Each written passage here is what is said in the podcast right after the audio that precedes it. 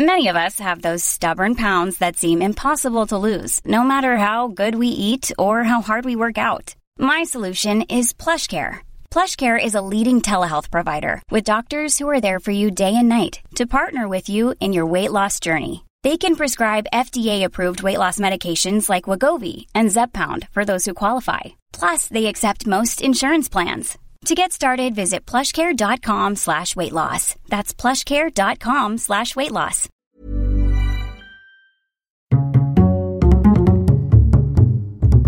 Culture G. Cultivez votre curiosité. Bonjour à tous. Dans cet épisode, je réponds à une question envoyée par Julien sur Facebook. Qu'est-ce qu'une motion de censure?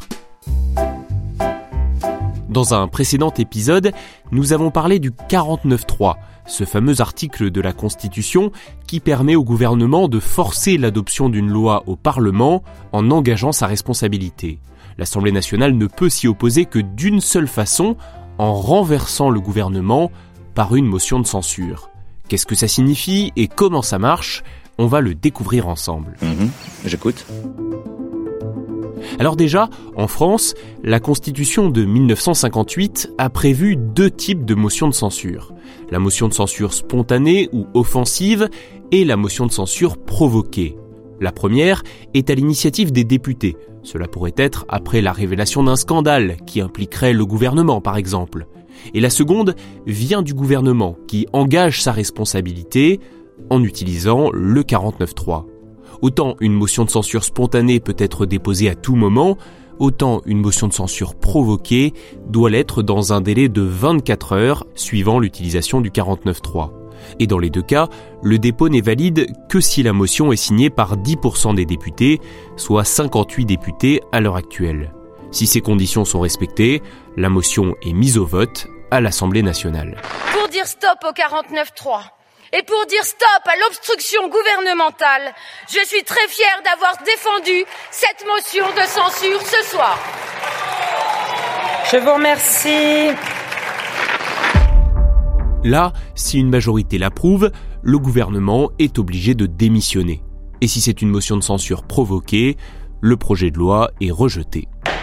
Sous la Ve République, qui existe, je vous le rappelle, depuis 1958, de très nombreuses motions de censure ont été déposées, mais une seule a été adoptée. C'était le 5 octobre 1962. Les députés protestaient contre la décision du général de Gaulle de faire un référendum pour que les Français votent directement pour choisir leur président de la République. Je crois que quoi qu'il arrive, la nation doit avoir le moyen de choisir elle-même son président.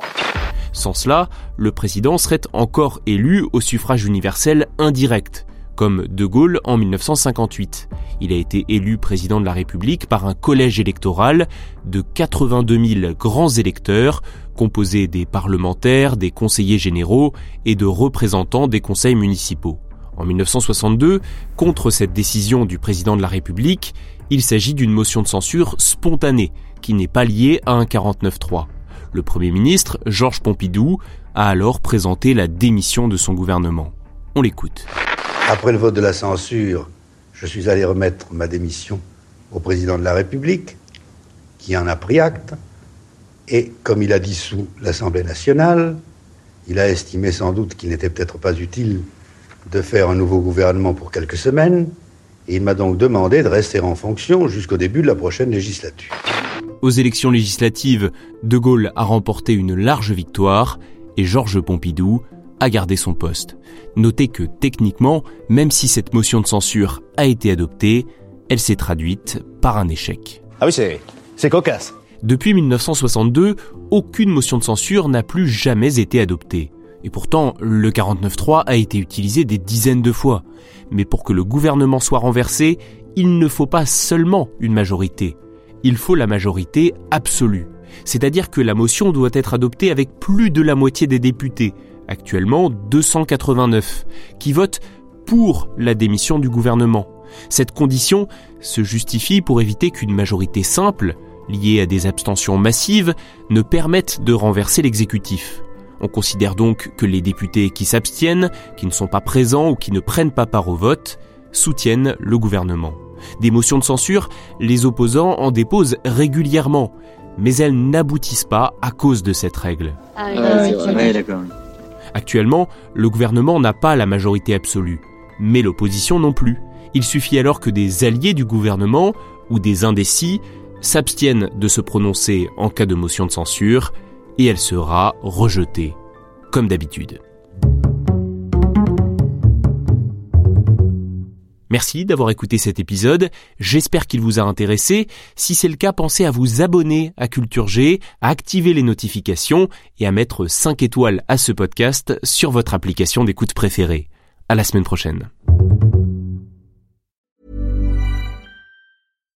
When you make decisions for your company, you look for the no-brainers. And if you have a lot of mailing to do, stamps.com is the ultimate no-brainer. It streamlines your processes to make your business more efficient, which makes you less busy.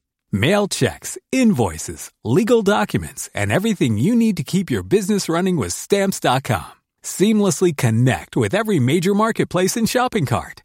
Schedule package pickups and see your cheapest and fastest shipping options from different carriers. With rates up to 89% off USPS and UPS rates. And with the stamps.com mobile app you can take care of mailing and shipping wherever you are. Make the same no-brainer decision as over 1 million other businesses with stamps.com. Sign up with code program for a 4-week trial plus free postage and a free digital scale. No long-term commitments or contracts.